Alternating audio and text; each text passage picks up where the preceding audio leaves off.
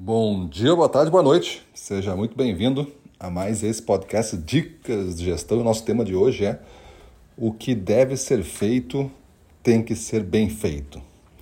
Nós da área comercial, vendedores, gestores aqui que me ouvem, essas dicas de gestão, de performance, saiba que você estará sempre sendo avaliado pela qualidade da sua entrega. Imagina uma coisa bem simples que faz parte do dia de quase todos os executivos, aí fazer um relatório, né? O cara tem que fazer um relatório e entregar.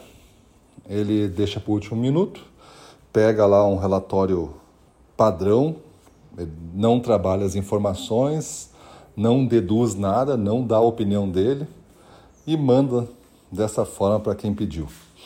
A pessoa recebe, vê que aquele relatório é um relatório padrão, a informação solicitada está ali, mas não está num formato de trabalho, está numa imagem, está num PDF, está em alguma coisa desse tipo. E aí a pessoa solicita que façam ajustes, determina os ajustes, e aí a pessoa executa e faz bem feito. O que, que acontece nesse ponto aí? Primeiro, a imagem que fica é essa pessoa, ela é uma executora, uma tarefeira, ela não consegue ter um pensamento crítico do que vai ser feito com aquilo ali, não está envolvida, não está comprometida. Vou utilizar essa pessoa para fazer tarefas para mim. E aí você começa a não ser mais envolvido na temática. Você não é, você não recebe mais a justificativa do porquê nós estamos fazendo isso, porque você fez o seu valor desaparecer. Você virou efetivamente um recurso humano, ou seja, alguma ferramenta que vai ser usada é, pelas horas de trabalho em troca de um salário. Em comparação, se pede um relatório por uma outra pessoa. Outra pessoa questiona qual é a finalidade do relatório, qual é o desejo, qual é o objetivo que se quer. Ela entende esse objetivo, faz um relatório customizado, aplica alguns gráficos, monta daqui a pouco um dashboard, uma frente, prepara um relatório para atualizações, explica como é que vai fazer, se coloca à disposição para fazer essas atualizações no futuro e quando que a pessoa quer receber, se é semanalmente, quinzenalmente ou mensalmente, é na sexta ou é na segunda, define todos esses parâmetros e coloca ainda a cada entrega um breve comentário no e-mail ou no WhatsApp que ela envia do que, que ele está vendo. Estou vendo que está acontecendo isso, existem cinco vendedores assim, existem dez vendedores assados, existem pelo menos dois nessa situação.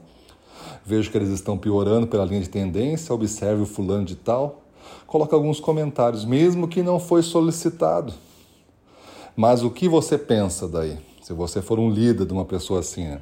essa pessoa ela é confiável, ela a pessoa entrega mais do que se solicita. Essa pessoa está sempre disposta a crescer. Essa pessoa é inteligente o suficiente para saber me dar a informação que eu preciso de forma rápida. E além disso, me entrega os seus comentários, as suas percepções que me facilitam e ganham um tempo na hora de fazer essa leitura aqui, para que eu não deixe passar nada. E aí, esse mesmo líder tem esses dois funcionários sob a sua liderança, recebe a incumbência de promover um porque ele vai crescer, ele vai sair dessa unidade de negócio vai assumir uma coisa maior e tem que colocar um no seu lugar. Funcionário A ou funcionário B, que eu relatei aqui. Não tenha nem dúvida, nem dúvida que não tem nenhuma chance, é zero a chance. Salvo se o cara for filho de alguém muito importante, que o mérito não é dele, é por ter nascido num lugar é, adequado para essa situação, mas se não depender dessa sorte, ele não teria chance nenhuma, zero chance de conseguir aquela vaga. O funcionário B, aquele com uma disposição, aquele com uma inteligência aplicada, aquele que coloca seu, sua opinião, aquele que vai além, ganharia 100% de todas as oportunidades que surgissem, se fossem só esses dois concorrentes.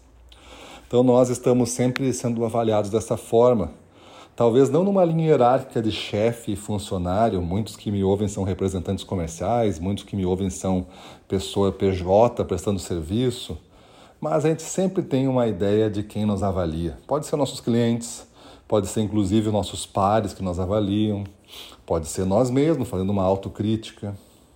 Então, quem sabe a partir de hoje, nesse ano, nós começamos a pensar o que deve ser feito tem que ser bem feito, porque isso é a minha marca que está lá. Isso é a minha, minha meu legado. Isso é a minha imagem, é o que dizem de mim enquanto eu não estou presente. Isso é o que vai abrir portas para mim, mesmo eu não me esforçando para abri-las. Quem sabe você não faz o uso desse mantra para esse ano e muda a sua maneira de fazer as coisas. Beleza? É isso aí. Vamos para cima deles.